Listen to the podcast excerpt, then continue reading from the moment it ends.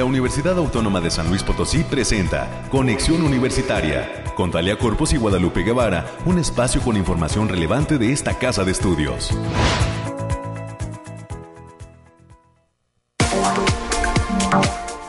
¿Cómo le va? Bienvenida, bienvenido a este espacio de conexión universitaria. Gracias al equipo de Cabina 88.5 que pues eh, tan amablemente nos dejan libre esta cabina de eh, Radio Universidad en Arista 245 para poder iniciar este espacio informativo de la Universidad Autónoma de San Luis Potosí. Los temas universitarios que estaremos abordando en esta mañana, toda la actividad que se dio en la universidad. Tendremos los temas climáticos, además estaremos platicando de las noticias COVID y de los asuntos que vienen para esta casa de estudio la próxima semana. Hoy estará con nosotros Kiara Alejandra Hurtado. Ella es consejera alumna de la Facultad de Ciencias Sociales y Humanidades. Se acerca la octava semana de la Facultad de Ciencias Sociales y Humanidades, la eh, semana estudiantil. Y esta joven estudiante nos dará a conocer todo el programa que tienen preparado de cara a esta eh, actividad que se realiza, usted lo sabe, en conjunto con eh, autoridades de cada entidad y los estudiantes, las propuestas, todo aquello que quieran nuevo o que pues quieran reforzar en materia académica los jóvenes, pues es eh, precisamente ese programa de las semanas estudiantiles el momento idóneo para eh, hacer eh, énfasis y pedir, ahora sí que hacer las peticiones correspondientes para que se puedan realizar actividades. Y de ello estará contándonos Kiara Alejandra Hurtado, consejera alumna de la Facultad de Ciencias Sociales y Humanidades, de cara a las actividades de esta octava semana estudiantil. Y también estará con nosotros en los próximos minutos la doctora Rosalba Medina Rivera. Ella es directora del COPOSIT. Vamos a tener un enlace con ella para platicar de esta tercera semana estatal de ciencia y tecnología organiza el Consejo Potosino de Ciencia y Tecnología en apoyo de diversas instituciones del estado de San Luis Potosí. La universidad se suma a esta tercera semana de ciencia y tecnología que a partir del 18 y hasta el 22 de octubre se va a llevar a cabo aquí en San Luis Potosí.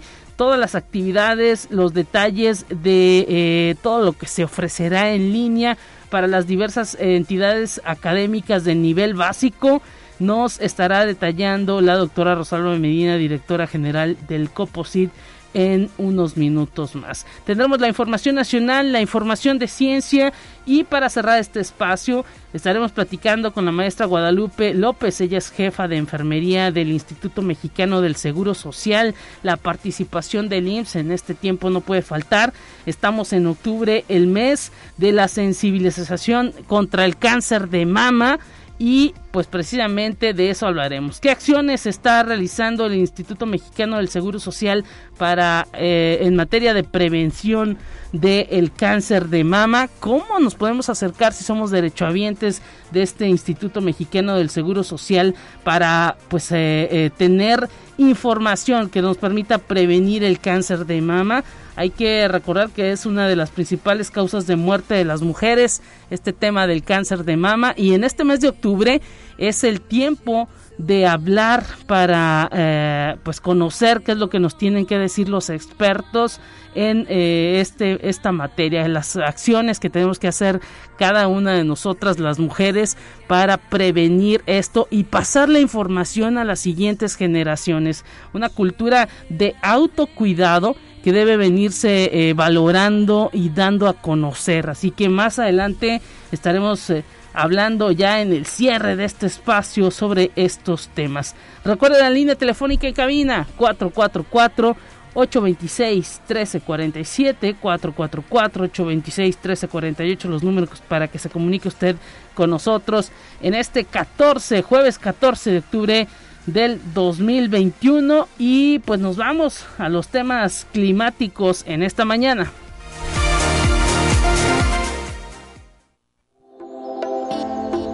Aire, frío, lluvia o calor. Despeja tus dudas con el pronóstico del clima. Y hoy le platicamos rápidamente en temas climáticos que se siente una temperatura de 15 grados centígrados, se prevé una temperatura mayormente soleada con sensación térmica de 14 grados. 15 grados en este momento, sensación térmica de 14 y bueno, le iré diciendo que a lo largo del día va a ir aumentando la temperatura, habrá calorcito a las 11 de la mañana 21 grados pronosticados, a las 2 de la tarde 26 grados, a las 3 27 grados, irá aumentando la temperatura hasta las 6 de la tarde que eh, volverá a bajar a 26 grados y 8 de la noche 23 grados, así que pues hay calorcito y probabilidad de lluvia muy baja cerca de las 1 de la mañana, 10% de probabilidad de lluvia y una temperatura de 18 grados a esa hora de la madrugada. Hay que pues cuidarnos del sol. Las precipitaciones, le digo, son solo del 10%, o sea que es un nivel muy bajo y pues eh, simplemente pedirle a la gente que este calorcito que se está sintiendo, pues eh, tomen mucha agua, hay que hidratarnos, hay que eh, pues cuidarnos en ese aspecto de eh, estar eh, constantemente pues tomando líquidos sobre todo agua. Evite trate de evitar los refrescos y pues también utilizar bloqueadores. Algunas de las recomendaciones que, que dan a conocer los expertos en materia climática hay que evitar exponer la piel más de 15 minutos al sol y pues si se puede en la medida de lo posible si usted sale a la calle pues utilice sombrero, alguna gorra que le proteja, lentes que le protejan de ese sol intenso que se estará sintiendo por ahí de eh, las 11 y hasta las 5 eh, de la tarde. Así que atención, calorcito se dejará sentir y hay que hidratarnos.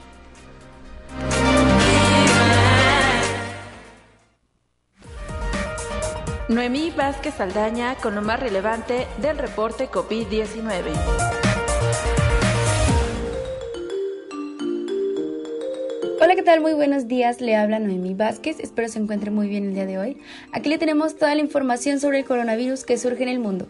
Un juzgado federal ordenó al gobierno federal modificar la política nacional de la vacunación para que se vacune contra COVID-19 a todos los menores de 18 años del país y no solo a quienes presenten comorbilidades de riesgo. Claudia Irene Gámez Galindo, secretaria del Juzgado Séptimo de Distrito en el Estado de México en funciones de jueza, concedió esta suspensión definitiva a una menor de edad, medida cautelar que tiene efectos generales. Conexión Universitaria. La Organización Mundial de la Salud señaló que está estudiando los datos de eficacia del molnupiravir, un tratamiento oral en pastillas contra el COVID-19 desarrollado por la farmacéutica alemana Merck, y anticipa que podría ser una nueva arma de lucha contra la pandemia. Estas pastillas podrían ser el primer tratamiento oral contra COVID-19, más sencillo de usar para casos leves de la enfermedad. Conexión Universitaria. Funcionarios de Hong Kong, Reino Unido, Noruega y otros países recomendaron una sola dosis de la vacuna anti-COVID de Pfizer BioNTech para niños a partir de los 12 años, lo que proporciona una protección parcial contra el virus, pero evita las afectaciones que en algunos casos se presentan después de recibir dos dosis. Conexión Universitaria. El gobierno de Panamá anunció que comprará 3 millones de dosis adicionales de la vacuna de Pfizer contra el COVID para reforzar su campaña de inoculación el próximo año. Con esa adquisición, se elevará a unos 10 millones de dosis en total de las compras pactadas con Pfizer por parte de la nación centroamericana. Esto ha sido todo por hoy, muchas gracias por escucharnos. Recuerde seguir las medidas ante el COVID y no dejar de cuidarse. Los esperamos mañana con más información. Hasta pronto.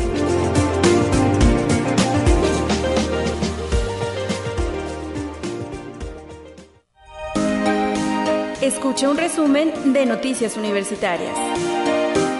Agradecemos a América Reyes que esté presente en esta mañana de jueves. Muy agradable el clima, América, bienvenida. Hay mucha actividad que se está manifestando dentro de la Universidad Autónoma de San Luis Potosí. Te escuchamos, ¿qué tal?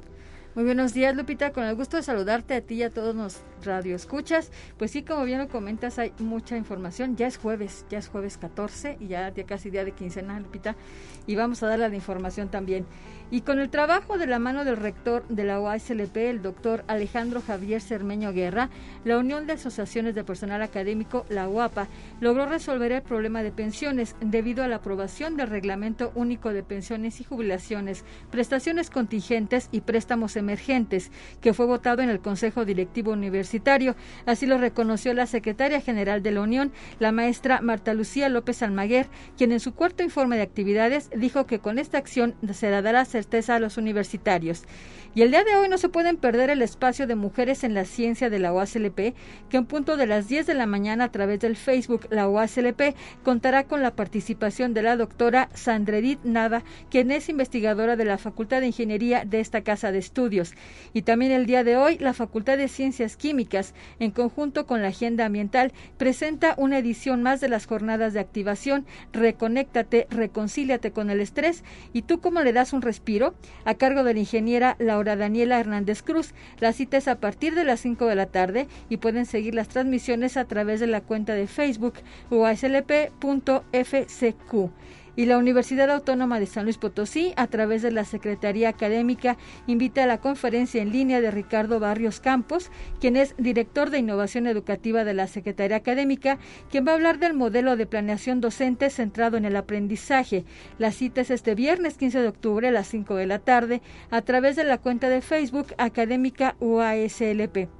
Y para poder alzar la voz, expresar las ideas de paz que nuestro país necesita y analizar cómo conciben este concepto en diversas partes del mundo, es que 20 diseñadores mexicanos, entre ellos tres catedráticas de la Universidad Autónoma de San Luis Potosí, en la participan en la muestra 20 por 20 carteles para la paz, que actualmente se exhibe en Dinamarca. Desde entonces ha recorrido escenarios de ciudades como Irán, Estados Unidos, China, entre otros. Las participantes, todas docentes de la Facultad del Hábitat, son Heréndida Mancilla, Angélica Villet y Carla Blanco Esqueda, nuestra compañera aquí en la Dirección de Comunicación e Imagen. Enhorabuena, enhorabuena para todas ellas y que continúen los éxitos con esta muestra de la, los temas de la paz tanto que se necesita esta cultura de la paz en el mundo y sobre todo en nuestro país el hecho de que pues especialistas en materia de diseño estén manifestando las distintas maneras en que ellos observan que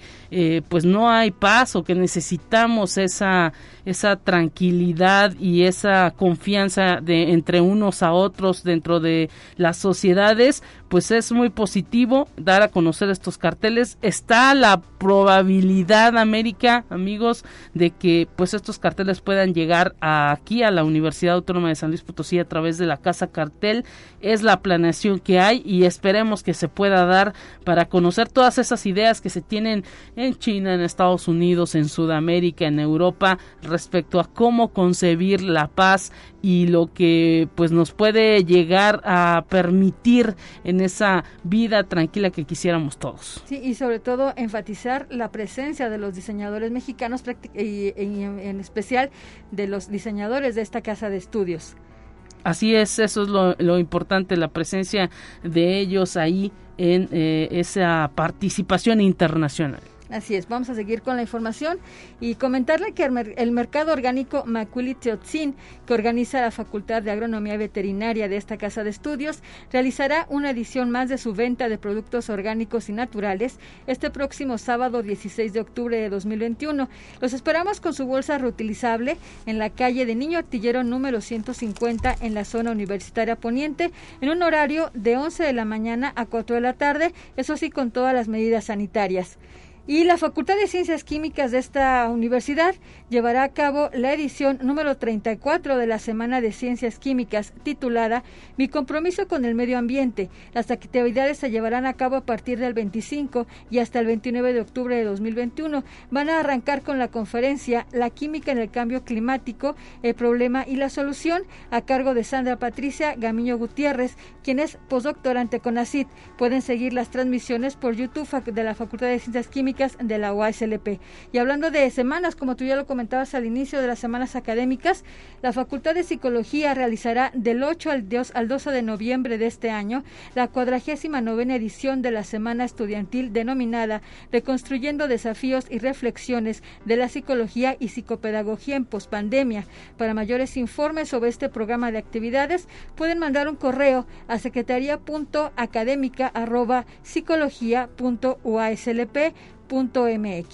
Y ya para concluir, la Facultad de Medicina, en colaboración con la Sociedad Mexicana de Bioquímica AC, llevará a cabo de manera virtual el precongreso Rama de Traducción de Señales, Sociedad Mexicana de Bioquímica, nuevas tendencias de investigación en la señalización celular fisiopatologías relevantes en la era post-COVID. Esto se va a llevar del 25 al 29 de octubre de 2021. Para mayores informes en el correo smb-bajo ts.ifc.unam.mx. Muchísimas gracias, América. Pues bueno, hay mucha actividad que se viene también para el mes de noviembre. Estaremos recordándole a la gente y a todos los eh, radioescuchas, a todos los universitarios, para que estén pendientes. Hasta la próxima, pásala bien. Buen día para todos. Bye.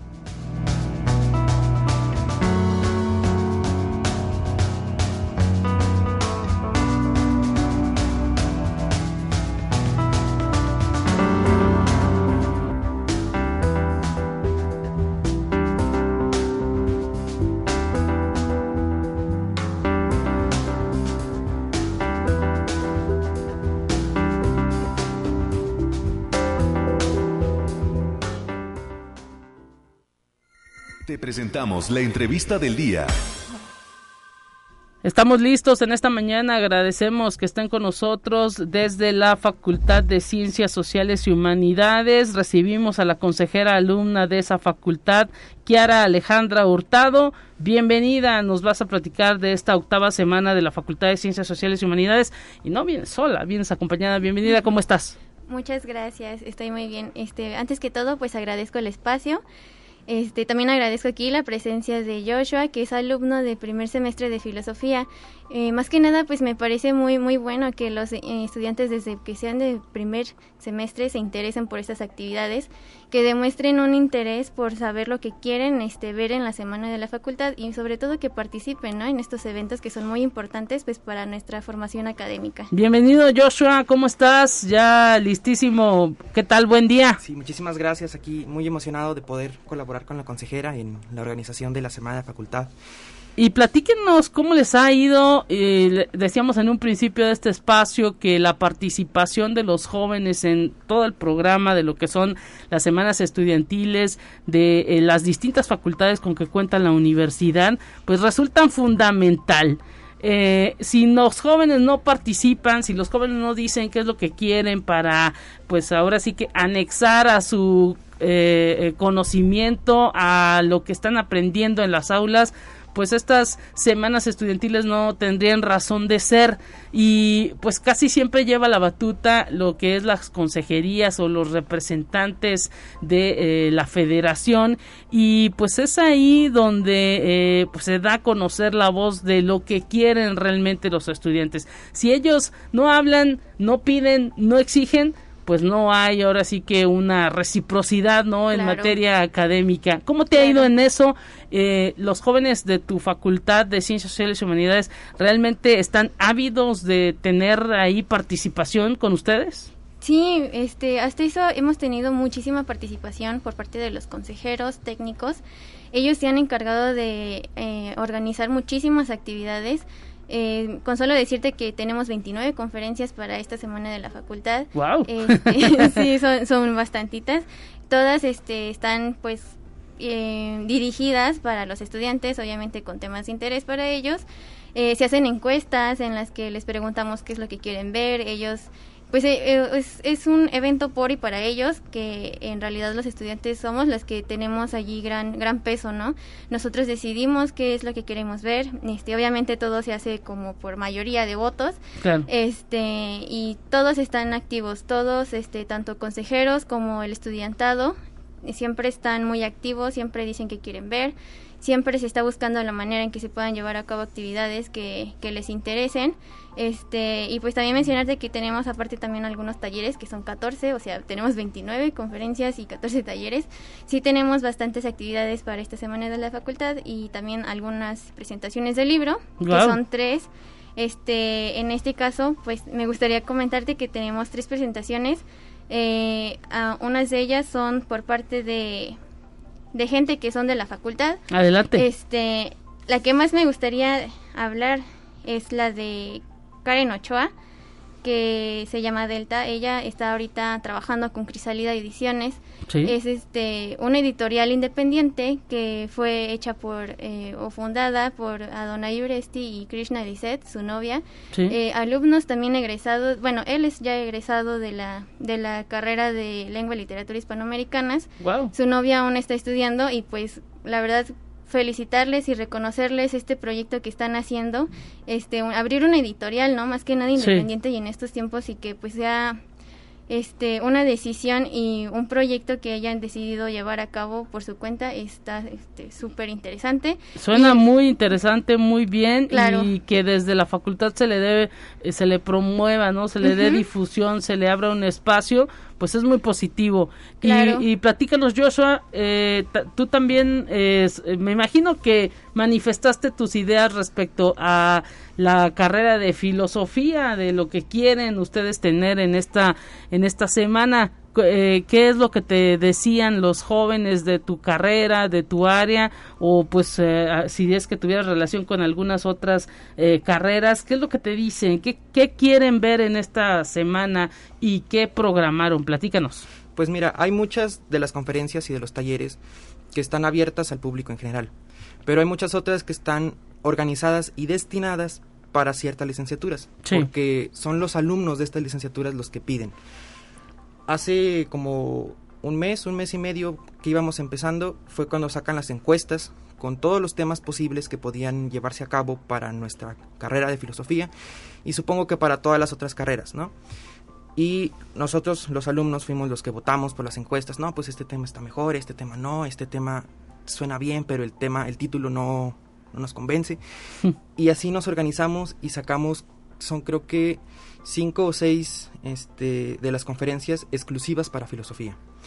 ¿no? Y cualquier persona en realidad puede unirse, pero los temas van destinados a personas con intereses filosóficos. ¿no? Tenemos filosofía de la historia en la educación, tenemos filosofías feministas y realmente es algo muy interesante porque vemos por parte de los alumnos. Hay muchas carreras, muchos talleres que puedes entrar siendo alumno de la facultad de la que sea. Sí. Tenemos actividades que pueden entrar personas en general, personas de público en general.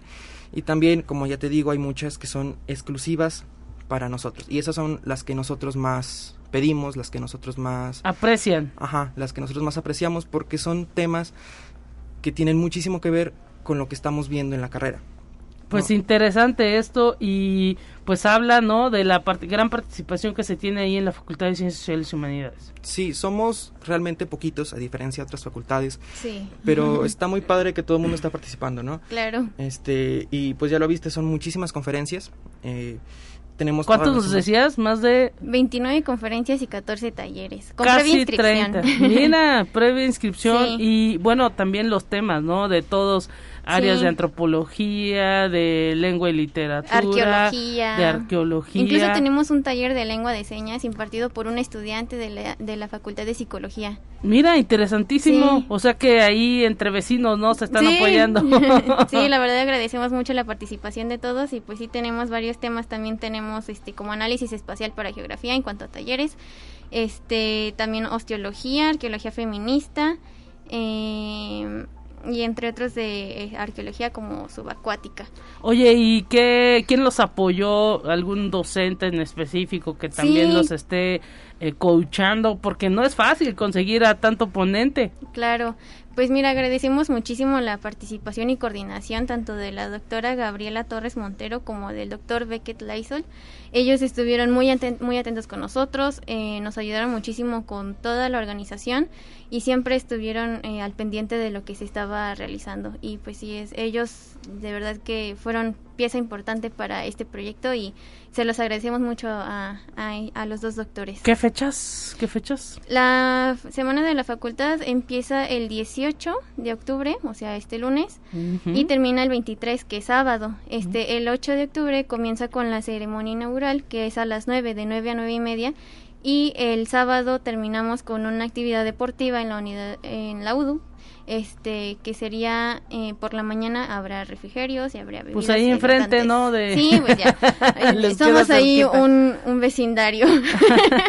Sí bueno además hay que tener cuidado de cruzar la carretera 57 sí, sí pero así están las fechas y pues eh, como dijo Joshua pues están abiertas las, las conferencias, los talleres para todo público, eh, aunque sí es con previa inscripción para que podamos compartirles las ligas. ¿A dónde se inscriben? Eh, ah. Danos un correo, no, a lo mejor alguna persona que está pues aquí escuchándonos en la radio puede eh, pues llamar o comunicarse o escribir el correo. Sí, pues mira, publicaremos el programa en la página de la consejería y en la página de la de la facultad, este, pero también pues les diré los correos de la doctora y el doctor.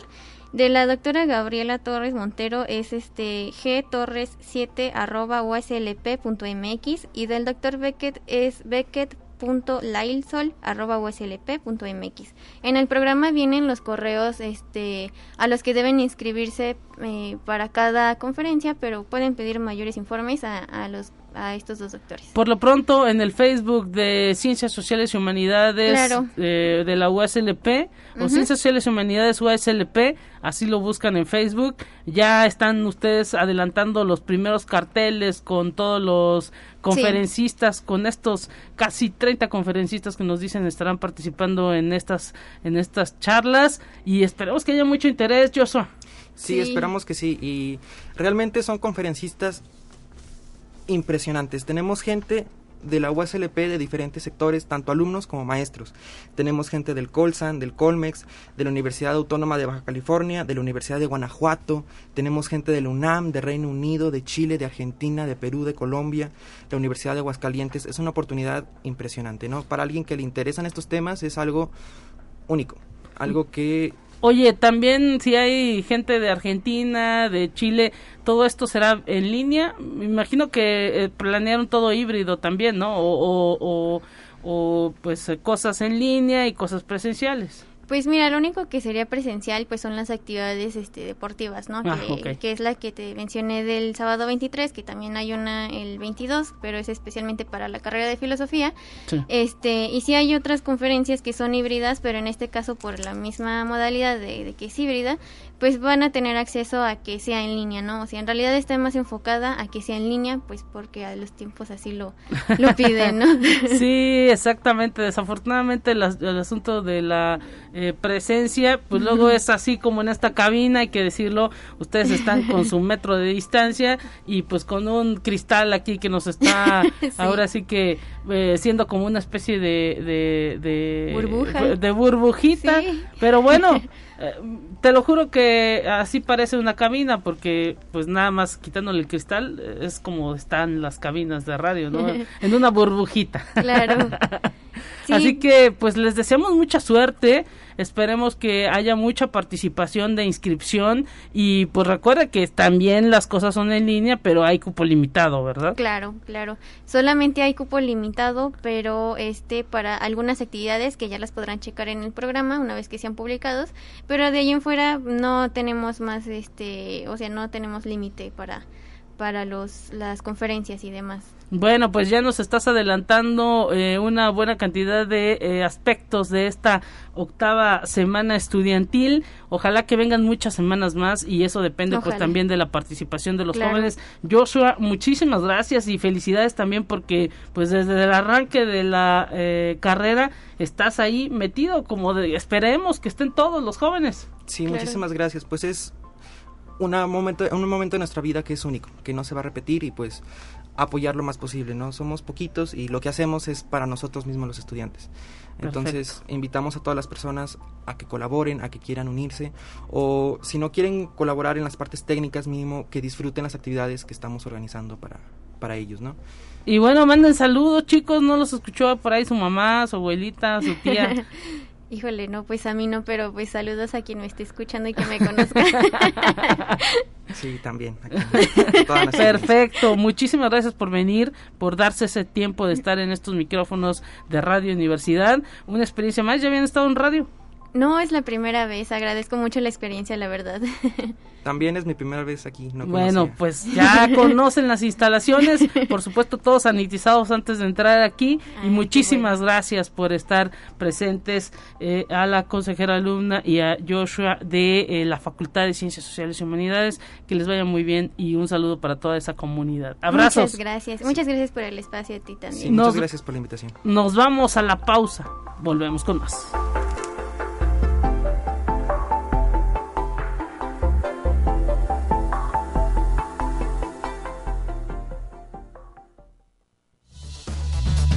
Es momento de ir a un corte.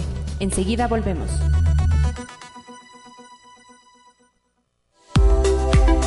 Continuamos en conexión. Volvemos con más temas. Te presentamos la entrevista del día. Estamos listos ya en esta mañana agradeciendo la presencia a través de la línea telefónica de la directora general del COPOSIT, este Consejo Potosino de Ciencia y Tecnología, la doctora Rosalba Medina Rivera. Bienvenida eh, a este espacio de conexión universitaria y a la frecuencia de Radio Universidad. ¿Cómo se encuentra, doctora? ¿Qué tal? Buenos días, Lupita. Muchísimas gracias a ti y a todo tu auditorio por invitarnos en este espacio de conexión universitaria para hablarles, invitarles de la tercera Semana Estatal de Ciencia y Tecnología. Así es, a partir de la próxima semana, del 18 y hasta el 22 de octubre, se llevará a cabo en San Luis Potosí esta actividad con la presencia, entre otras instituciones, de esta casa de estudios.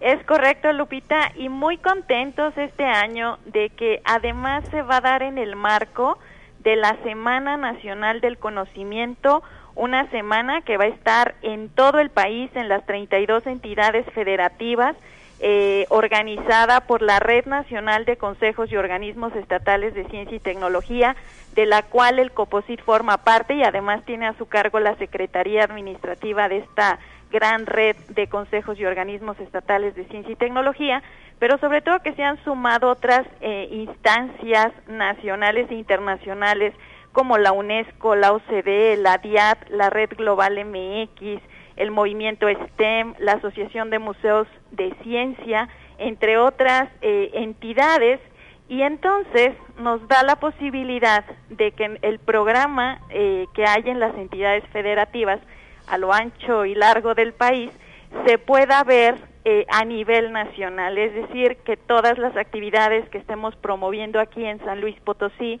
para todos nuestros municipios también tengan la posibilidad de verlos desde alguien que esté en Baja California hasta Quintana Roo. Esa es la posibilidad de transmitir estas actividades en línea, de usar la tecnología y de que los científicos, los divulgadores, las empresas compartan con un público juvenil, infantil y a la sociedad en general todo lo que se puede hacer con ciencia, tecnología e innovación. Que este año además, eh, dado el tema de la pandemia, lleva por nombre Ciencia, Tecnología e Innovación para la Salud.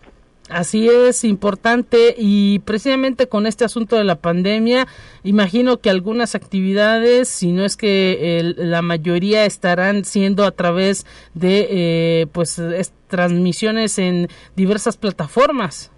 Es correcto, se va a transmitir por Facebook Live y YouTube del COPOSID en el caso para San Luis Potosí, pero también vamos a tener la posibilidad de estar eh, visualizando este contenido en todas las páginas de los consejos estatales, de las universidades del país, eh, de todas estas eh, instituciones que se suman a esta iniciativa.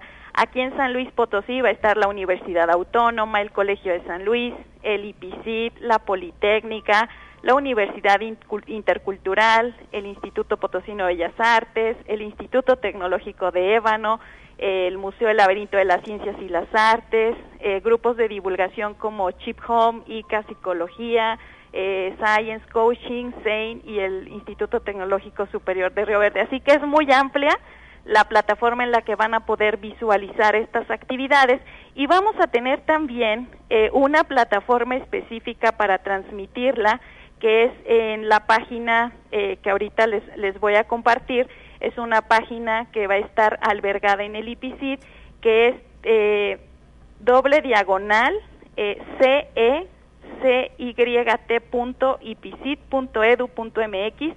Sin embargo, la van a encontrar desde la página del Consejo Potosino de Ciencia y Tecnología y de todas las instituciones que les acabo de compartir.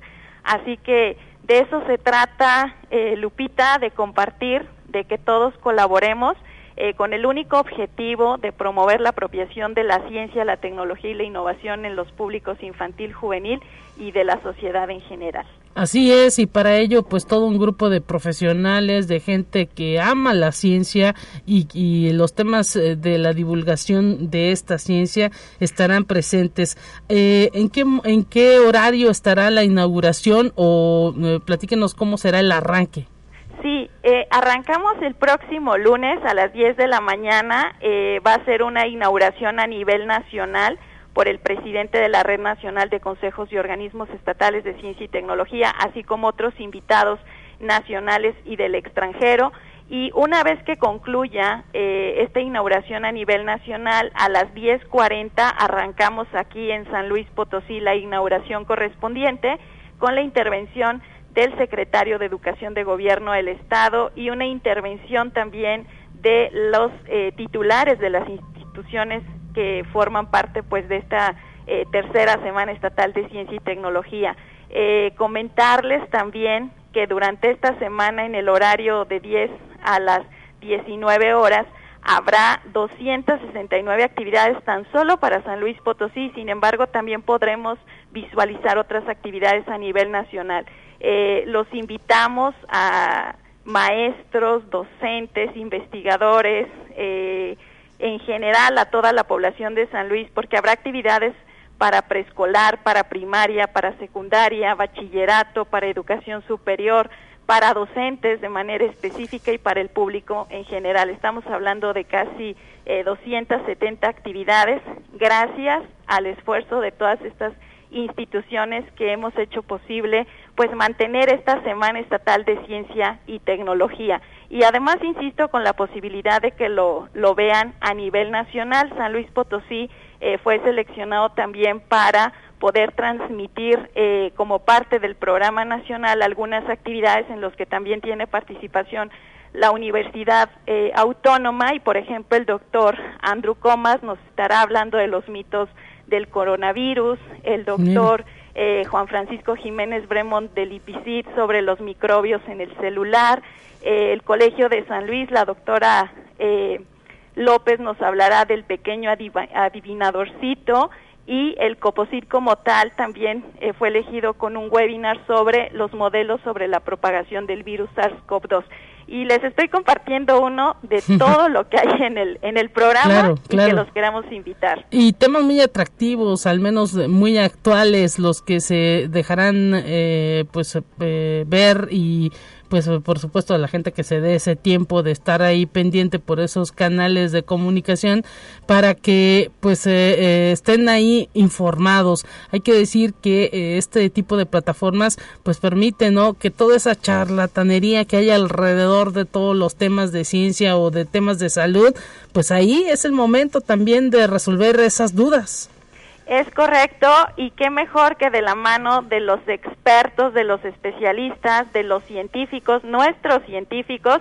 que además hacen un gran esfuerzo en bajar ese bagaje científico teórico a palabras eh, muy eh, del concepto de que todos lo podamos entender, desde niños hasta un adulto. Entonces, eso es lo atractivo de esto. La semana no podría ser posible sin la colaboración de toda la comunidad científica del Estado, de las empresas, de las cámaras, eh, de todas las instituciones que han apoyado realizar este gran evento.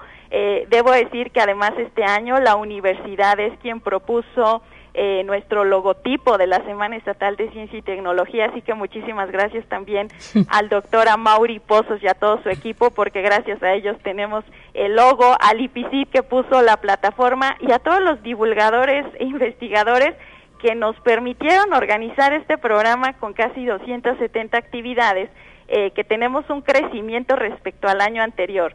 Y escuchaba yo en días pasados que se presentó la Semana Nacional que tan solo la UNAM pasó de una población de 600 personas en una semana normal presencial eh, a hacerlo por plataforma con un crecimiento hasta 3 millones de personas. imagínense lo que nos va a permitir ahora no solo sumar una institución, sumar muchísimas instituciones a lo largo del país, esto va a ser increíble. Pues esperemos así que así sea, que crezca al igual que se dio eh, con la UNAM. Le queremos agradecer, eh, doctora Rosalba Medina, su participación en este espacio de conexión universitaria. Mucha suerte y estaremos pendientes desde las 10 de la mañana de las transmisiones que harán a partir del próximo lunes en esta tercera semana estatal. Eh, de, ciencia. Muchísimas gracias, un gran abrazo y hasta pronto.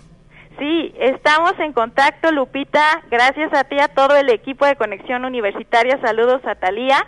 Y estamos en contacto porque tendremos muchas más eh, actividades eh, de interés para la sociedad potosina en general. Así que mucho éxito también eh, con su programa y gracias a todos sus radioescuchas. Hasta pronto. Un Hasta luego. Otro para usted. Y nos vamos ahora a información nacional. La tenemos lista ya, la producción nos está indicando. Y enseguida regresamos con más.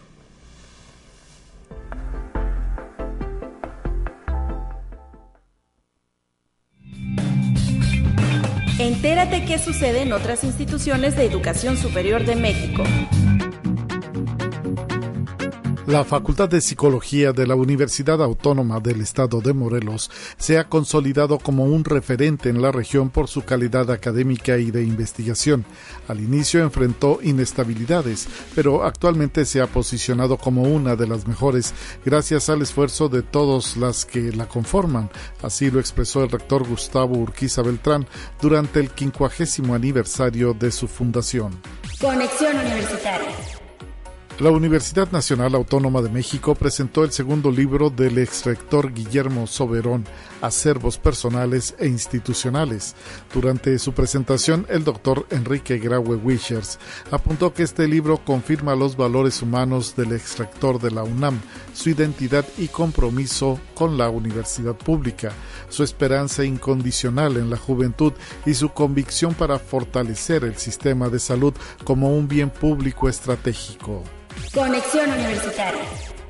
La doctora Teresa García Gasca, rectora de la Universidad Autónoma de Querétaro, lamentó la caída histórica que ha tenido el subsidio de la Federación hacia las universidades desde el 2016 al 2021, el cual en ocasiones dijo no ha alcanzado para superar el índice inflatorio. Esto pese a que el compromiso del presidente de la República, Andrés Manuel López Obrador, fue que el presupuesto sería equivalente a la inflación. Conexión Universitaria. La Universidad Autónoma de Guadalajara y la Procuraduría Social Jalisco iniciaron un proceso de colaboración entre ambas instituciones con una alianza que beneficia a los estudiantes y a los miembros de la organización gubernamental. Lo anterior fue anunciado por el vicerrector académico de la Universidad Autónoma de Guadalajara, doctor Hugo de la Rosa Peñalosa, y la primera parte de esta colaboración trató de una conferencia que impartió el Procurador Social del Estado de Jalisco, maestro Juan Carlos Márquez Rosas, denominada Funciones e Importancia de la Procuraduría Social.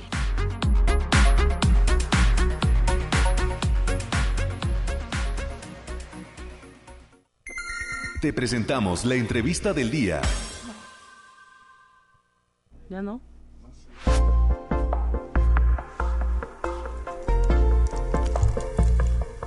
Estamos ya listísimos en esta mañana escuchando y saludando con muchísimo gusto a la maestra Guadalupe López. Ella es jefa de enfermería del Instituto Mexicano del Seguro Social y tiene una especialidad en salud pública. Gracias al Instituto Mexicano del Seguro Social por estar presente en este espacio de conexión universitaria. Un saludo, eh, maestra, bienvenida. Hola, buenos días. Muchas gracias por la invitación. Gracias por estar conectada y en este mes de octubre, eh, pues el mes de la sensibilización del cáncer de mama, ¿qué acciones son las que debemos hacer énfasis para que eh, pues eh, podamos tener una prevención eh, certera y, efectiva dentro de este tema de la eh, pues eh, prevención digámoslo así del cáncer de mama. Qué nos puede decir al respecto qué es lo que está promoviendo el Instituto Mexicano del Seguro Social muy bien bueno dentro de las acciones que se realizan no solamente dentro de este mes de sensibilización sino durante todo el año obviamente que se hace más énfasis en este mes es la, eh, la exploración clínica de los senos en todas aquellas mujeres a partir de los 25 años de edad y hasta los 69 años. Entonces, todas aquellas derechohabientes del instituto pueden acudir a los módulos Prevenir a realizar esta detección de cáncer de mama a través de, la exploración clínica. También eh, se oferta a todas ellas la mastografía a partir de los 40 años y hasta los 69 años de edad. Entonces, como le digo, es una acción permanente, durante todo el año se realiza esta actividad, pero se da mayor énfasis durante este mes, que es eh, la sensibilización contra el cáncer mamario. Eh, hay pues todavía una, mm, eh, ahora sí que digámoslo, mucho tabú en cuanto a estas eh, pruebas. Algunas personas piensan que son dolorosas, hay mucha, mucho miedo y pues también eh, pena, hay que decirlo, por parte de nosotros las mujeres para acudir a hacer una, eh, una prueba, una detección temprana esto eh, pues ahora sí que eh, se inculca por parte de las instituciones de salud el hecho de que pues cada vez es menos doloroso eh, y pues es más empático con las personas, ¿no? Así es. en la actualidad ya respecto a la mastografía se utilizan mastógrafos digitales que son pues realmente no, no ejercen mucha presión como lo haría un mastógrafo análogo, que son los que se utilizaban este, antes. Entonces, esa molestia que de pronto pudiese pensar la mujer que, que puede haber al, al, hacer el estudio, pues realmente no es, es, es este, realmente una molestia mínima eh, la que hay al tomar la mastografía.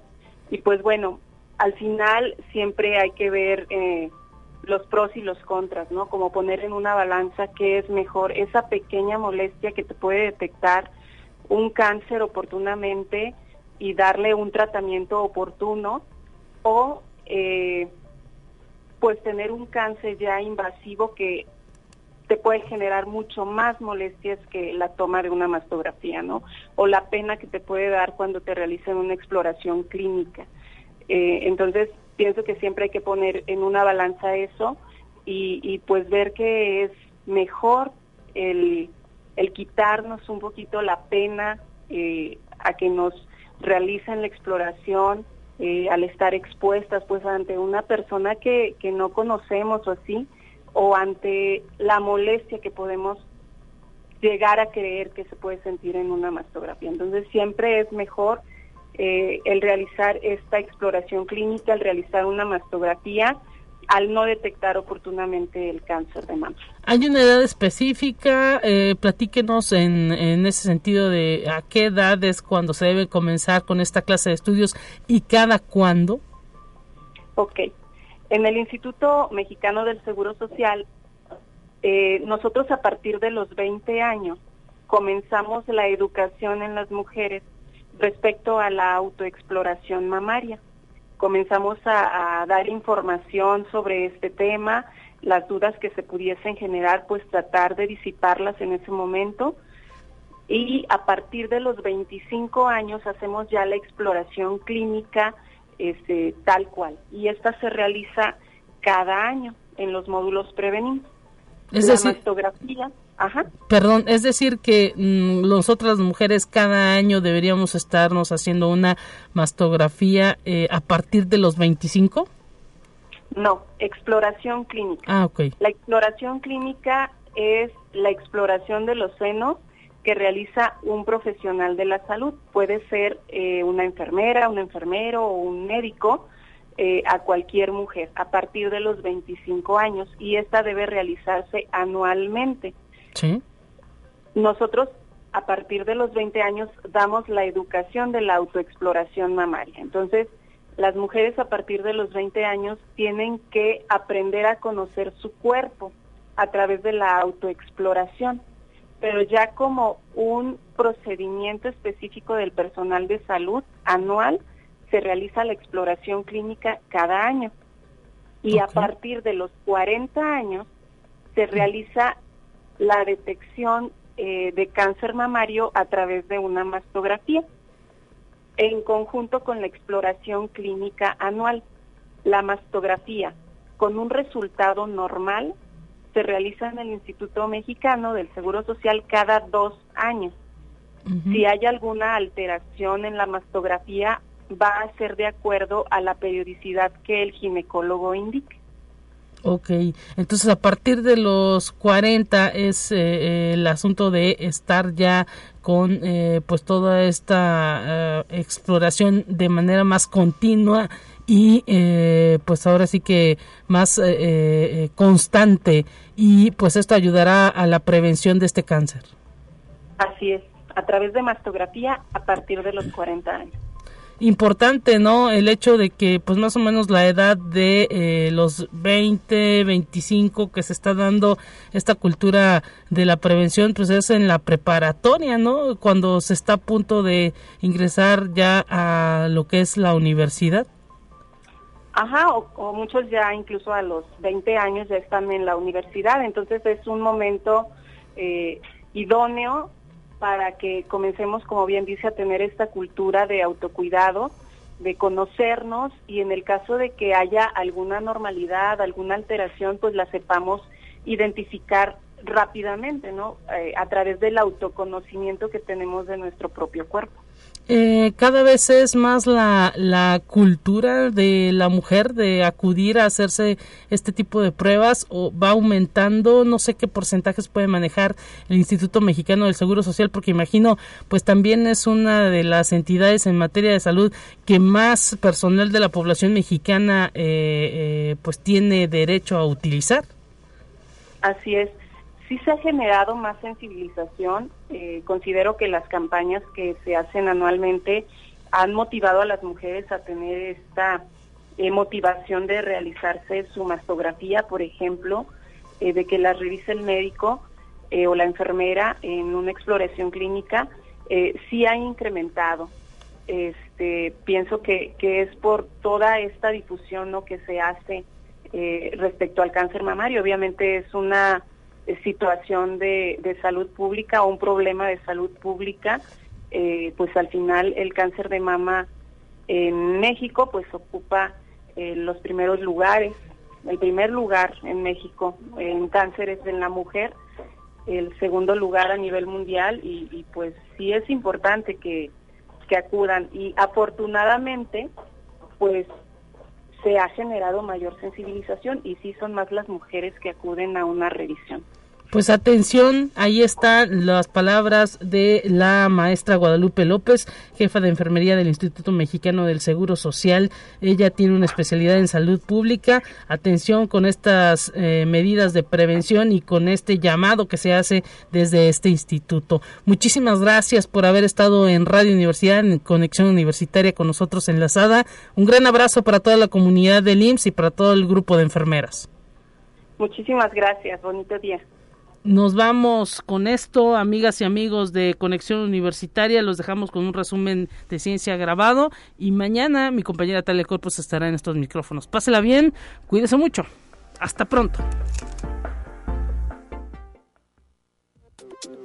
Así avanza la ciencia en el mundo. Descubre investigaciones y hallazgos que hoy son noticia.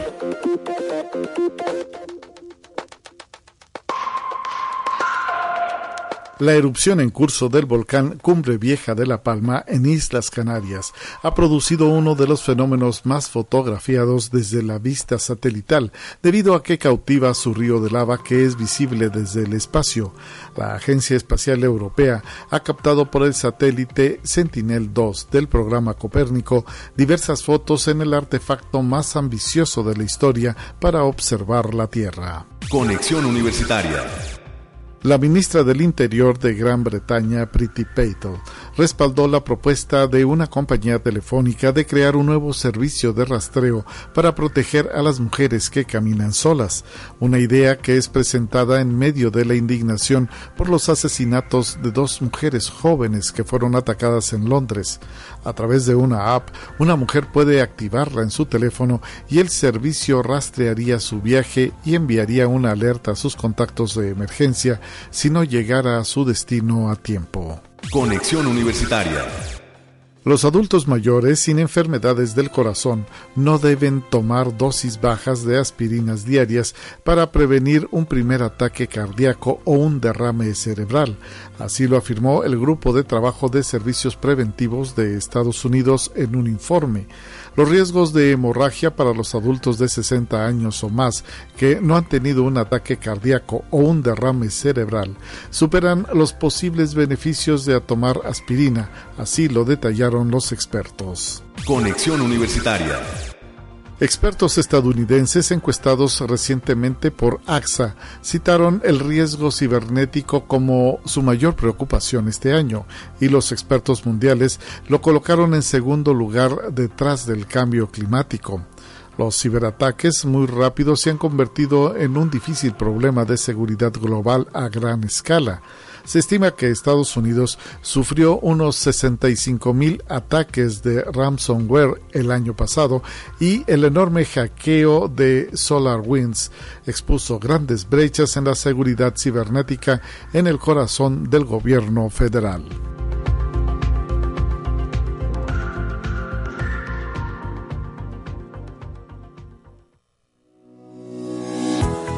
La Universidad Autónoma de San Luis Potosí presentó Conexión Universitaria con Talia Corpus y Guadalupe Guevara. Sintoniza de lunes a viernes de 9 a 10 horas en Radio Universidad 88.5 FM y 1190 AM en San Luis Potosí. En el 91.9 FM con cobertura en el Altiplano Potosino o en el resto del mundo por el portal www.uaslp.mx y la app UASLP de descarga gratuita.